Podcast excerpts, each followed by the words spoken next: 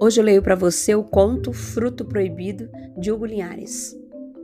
A homossexualidade da época nazista é o cúmulo das histórias e acontecimentos. O ano era 1933. Hitler assumiu o poder, as ruas de Dachau se corromperam com grande parcela de ódio. Os campos de concentração foram erguidos. Na rua principal da cidade, as casas mais chamativas eram de generais e pessoas pertencentes ao governo nazista. No final da grande avenida havia duas grandes e luxuosas mansões. Seus moradores futuramente passariam por situações dolorosas. Ari era o filho mais velho da família Warnum, o primeiro na linha de sucessão. Joseph era o mais novo, querido filho da potente família Machit. Os garotos se conheciam desde sempre, eram grudados um no outro. Suas vidas e a linha do destino estavam traçadas desde o nascimento. O tempo passou e os garotos foram amadurecendo. A situação do país estava cada vez mais extremista. Não se via mais pessoas nas ruas. As crianças não estavam correndo pelas calçadas, nem suas mães as repreendendo. A família de Joseph, vendo toda a violência que estava acontecendo ao redor, com medo de que seus filhos crescessem com traumas, resolveram passar um tempo em sua fazenda, longe da cidade, e sem se despedir de Ari, Joseph embarcou nessa viagem. Ari já era um rapaz grande e cedo ou tarde deveria começar seus estudos preparatórios para assumir os bens da família. Com Joseph longe, a pressão em cima de Ari foi ficando pior a cada dia, deixando-o em um estado crítico de saúde. Os garotos não se comunicavam por telefone nem cartas. No entanto, a família Machit foi avisada sobre o estado em que Ari se encontrava. Infelizmente, Joseph voltou para a cidade. Uma semana se passou. O país continuava um caos e a situação se agravando, mas a felicidade voltou para o rosto de Ari. Porém, sabemos que nem tudo são flores e essa felicidade estava contada.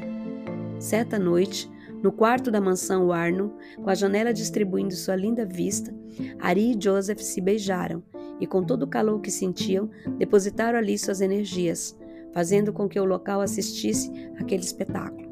Mas não só o quarto presenciou tudo aquilo, pois a porta estava entreaberta e a irmã mais nova de Ari também viu tudo. A garotinha correu e contou para os pais. Então os pais de Ari e Joseph tomaram a situação para si e para resolver chamaram eles para uma conversa. Então os jovens assumiram seu amor e com o intuito de abafar a situação, os pais tentaram convencê-los a esquecer tudo aquilo, senão o pior poderia acontecer. Ser judeu naquela época era símbolo de nojo, de repúdio. Homossexual nem se fala. As pessoas crucificavam e o governo comandava a guerra no país. O rumor de que os colírios mais cobiçados estavam se relacionando chegou até os ouvidos do grande escalão que ordenou para que os matassem.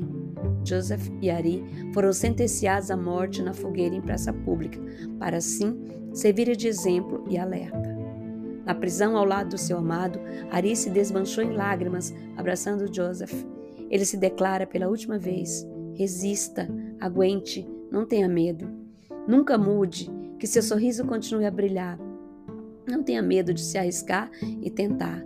Seu destino é lindo e as estrelas, não se esqueça, estarão lá para te guiar. E sem medo, você me procura e não me procura. Tenho certeza de que estarei contigo. Não existe medo. Eu te quero e você me quer. Não é segredo. Joseph se emocionou com aquelas lindas palavras de seu amor e então adormeceu. Acordou assustado com seu corpo em movimento. Ao seu lado estava sua família e, ao virar para outro lado, não viu Ari, o que o deixou incomodado, perguntando para a família onde estava seu namorado. Joseph estava atordoado com tudo e não sabia o que estava acontecendo, até que se deu conta, ao olhar pela janela do carro, que estava passando pelas ruas da cidade, indo em direção à estrada. Avistou uma multidão em grande alvoroço. Joseph saltou do carro e correu em direção à multidão, e foi aí que de longe ele viu Ari sendo queimado vivo em praça pública. Seus olhos lacrimejaram.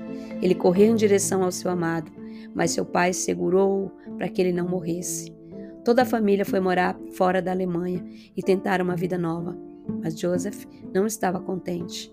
Um dia, após completar 20 anos, ele se suicidou no porão de sua casa com uma corda amarrada a seu pescoço e seu corpo em chamas.